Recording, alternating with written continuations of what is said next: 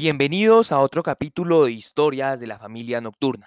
En la noche de hoy tenemos la historia de la familia Franco Gutiérrez, de Luis Eduardo y María Minta Gutiérrez. Aquí inicia la historia. Luis Eduardo Franco, un antioqueño, nació en el municipio de Támesis en una familia liberal.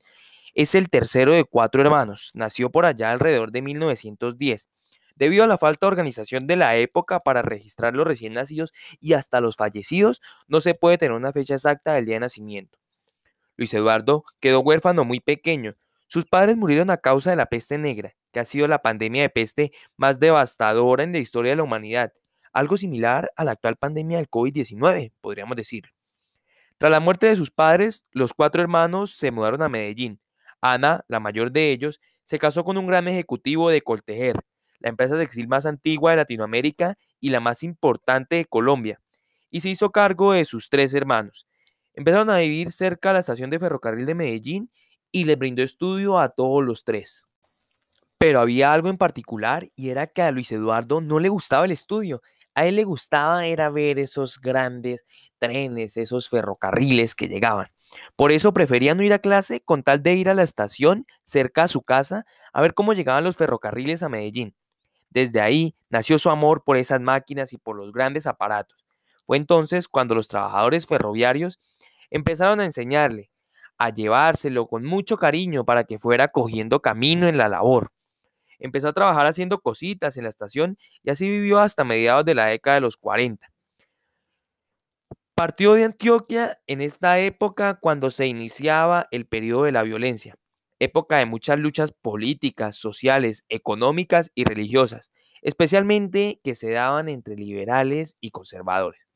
Era una época en que la huelga y la movilización popular eran rasgos característicos del momento. Ello se reflejó alrededor de 600 conflictos colectivos con un número creciente de despidos, incluso políticos, para reemplazar a rojos por godos, y así surgieron los primeros grupos de desplazados de Colombia en donde se encontraba o se encontraría Luis Eduardo. Esta violencia alcanzó a tocar a su familia, dañándole la estabilidad e irrumpiendo su tranquilidad. Le generó problemas económicos e inconvenientes a sus hermanos, por lo que se vio obligado Luis Eduardo a desplazarse a otra región en busca de oportunidades y una mejor calidad de vida para su futuro. Fue así como llegó a Alto Lima, más exactamente al sur del departamento, a un pueblito llamado El Espinal. En eso empezó a trabajar aprovechando los conocimientos que traía desde Medellín, manejando un ferrocarril que funcionaba para la época en la zona. Cabe resaltar que para el momento la apuesta productiva del ferrocarril y los proyectos ferroviarios eran exitosos, eran los más aprovechados por las personas para transportarse y para transportar mercancías, dado al poco desarrollo de la malla vial hacia las regiones. Ahí en el Espinal también vivía Ana Minta Gutiérrez, a quien en esta historia conoceremos como Ana, como le gustaba que se le llamara. Con una ascendencia indígena y familia reciamente liberal, nació como por los años 30, originaria de un pueblo cercano llamado El Guamo, más exactamente de la vereda del Guamal del mismo. Se encontraba ahí en el Espinal estudiando y vivía con una tía. Vivían cerca de la estación del ferrocarril de la ciudad. Pero cerca de este lugar había una tiendecita donde llegaban los trabajadores del ferrocarril a tomarse sus cervecitas y descansar. Allí mismo iba Ana a hacer sus compras cuando su tía les mandaba, y fue ahí donde se conoció con Eduardo, y se enamoraron perdidamente. De esta unión nacieron nueve hijos, pero vamos con calma, no nos afanemos que eso lo detallamos más adelante. En ese mismo año, en el 47, el Ministerio de Obras Públicas Nacionales, que hoy es el Ministerio de Transporte, estaba en la tarea de empezar a abrir y habilitar vías hacia la periferia del centro del país.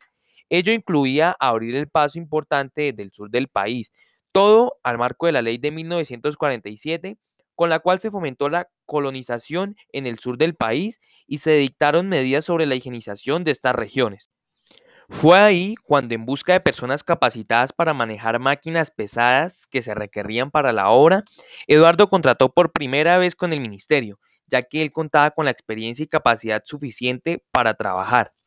Para el momento ya estaba enamorado de Ana y la convenció de irse con él. Ella aceptó. De esta manera arrancaron para la propia selva, ahí en el Caquetá, exactamente en Florencia. al campamento de la Arandia de don Oliverio Lara, gran hacendado de la región, comerciante y exportador. Empezaron las obras a orillas del río Orteguaza. Empezaron a tumbar selva y armar campamentos para establecerse y seguir con la labor. Ahí, en el medio de la selva, nacieron sus dos primeros hijos, en el 48 y en el 49, Nora y Eduardo respectivamente. Luego de abrir todas las carreteras y de ir saliendo poco a poco, llegaron a Florencia. Ahí vivieron algunos años y nació la tercera hija, Gloria, en 1950, que falleció a los 18 meses de edad, aún desconociéndose las causas. Después de eso, empezaron a abrir hacia el centro del país, de esta manera entraron al Huila y se fueron acercando poco a poco a Neiva. Ahí nacieron las siguientes dos hijas, Miriam y Mary, por allá en el 53 y 54 respectivamente. En Neiva vivieron algunos años. Ahí, Eduardo y Ana compraron unas tierritas, unos lotecitos, donde hoy en día queda la estación de bomberos de la ciudad. Luego de cinco años, lo devolvieron desde el ministerio para Garzón, a manejar la maquinaria que había allí. Vivían justo en el centro de Garzón, en la calle de las Pilas, y se quedaron en Garzón para siempre. De este modo, compraron su casa frente al Colegio Nacional Simón Bolívar, la mítica Casa Roja frente al portón principal. Estando aquí, ya nacieron los últimos cuatro hijos, y aquí mismo en Garzón inició Ana a participar activamente en política. Fiel compañera de Plaza Salcid, Rodrigo Villalba y demás liberales, siempre era cerrada en su elección hacia los rojos. Hasta hizo pintar la casa de ese color.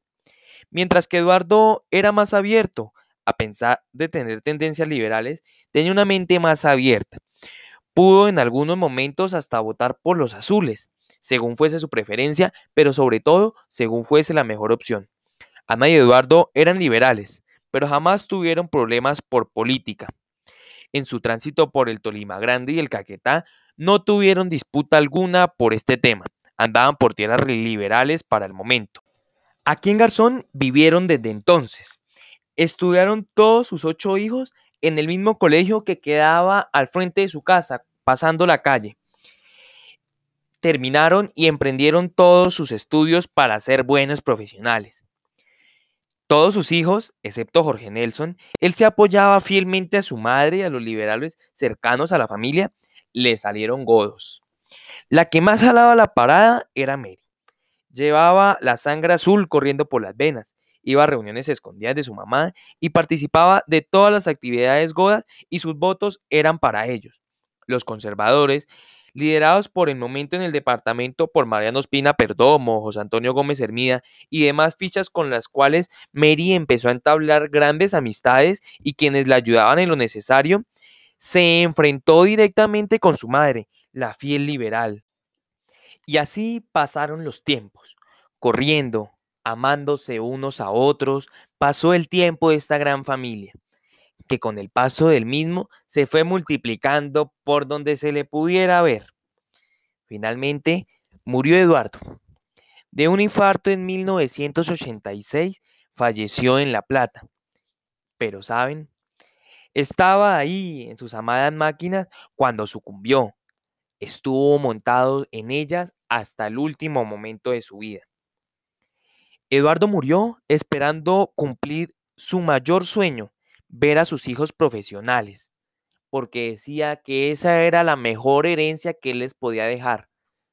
Pero, con poca fortuna, no alcanzó a poder ver ni siquiera uno graduarse de la universidad. Estuvo Anita 23 años sola con sus hijos, hasta el 2009, cuando falleció. Aún se encuentran en vida seis de sus hijos y varios de sus nietos y bisnietos jugándosela toda en el camino de la vida para hacer memoria a sus abuelos, a sus bisabuelos, a sus padres y decirles que eso que ellos inculcaron todavía se guarda con respeto y con amor. Esto fue Historias de la Familia Nocturna. Gracias por acompañarnos. Nos vemos en un próximo episodio.